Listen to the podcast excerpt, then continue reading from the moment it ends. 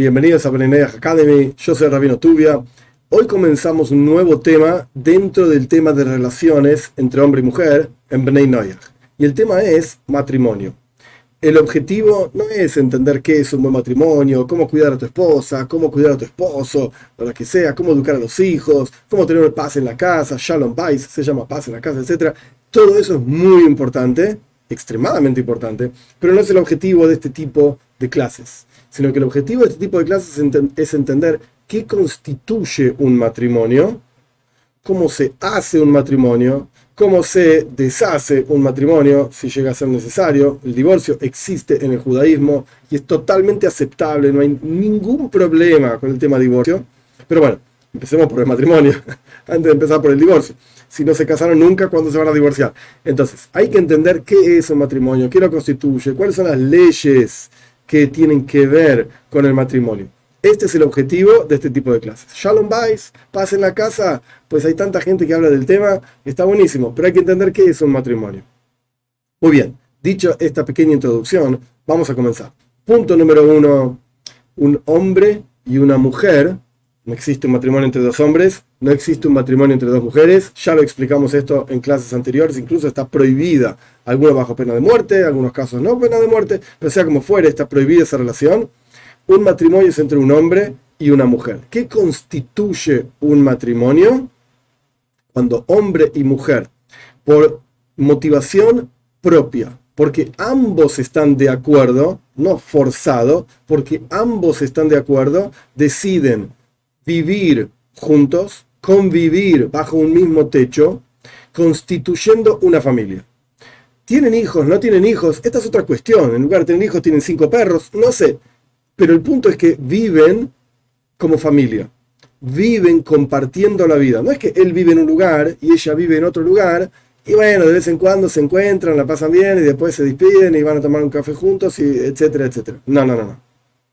Sino que, de vuelta, viven juntos, la sociedad los ve como una pareja. Ahora bien, si están casados técnicamente hablando bajo las leyes del país, esta es otra cuestión. Como yo ya expliqué, nunca hay que mezclar lo que son las leyes de la Toira con las leyes del país. Si las leyes del país exigen que la persona pase por una ceremonia específica o firme ciertos documentos y formularios específicos para constituir un matrimonio, la realidad es que incluso desde la perspectiva de la toira, eso es recomendable. E incluso trae beneficios si luego hay que hacer un divorcio. Okay, trae beneficios de cómo se reparten las propiedades y qué sé yo, para poder resolver las dificultades en una forma mucho más fácil, por llamarlo de alguna manera a veces es muy difícil, aún con las leyes de los países también. Pero bueno, esa es otra cuestión.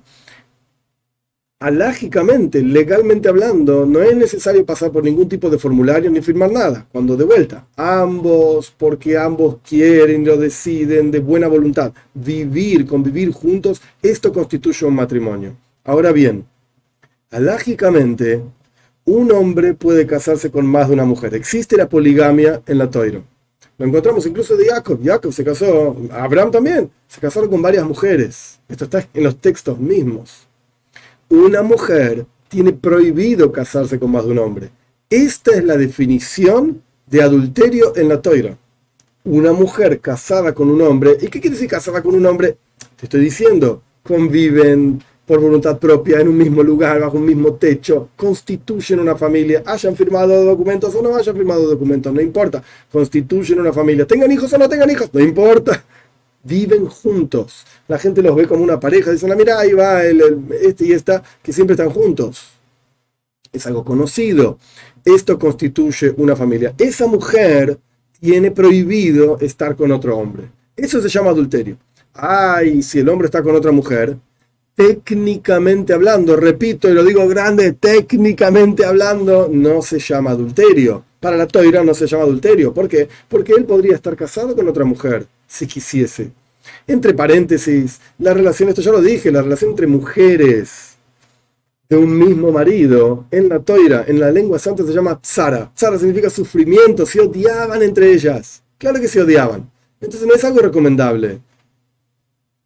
¿Está permitido? Por la toira sí. por la gran mayoría de las leyes de los países occidentales, por lo menos, está prohibido. La poligamia está prohibida. Y la ley del país, esto ya lo expliqué, es ley. Y por lo tanto, está prohibido tener más de una esposa. Ah, pero la Torah lo permite. Sí, ok, pero las leyes del país no. Y estás obligado a cumplir las leyes del país, sea donde fuera que vivís. En Argentina, en Chile, Ecuador, no interesa. Tenés que cumplir las leyes del país. Muy bien, dicho esto, entendimos, espero, que constituye un matrimonio. Un hombre, una mujer deciden juntos formar una familia, tengan hijos o no tengan hijos, tengan perros o no tengan perros, viven bajo un mismo techo y se ve para la sociedad que están juntos y que comparten la vida entre los dos.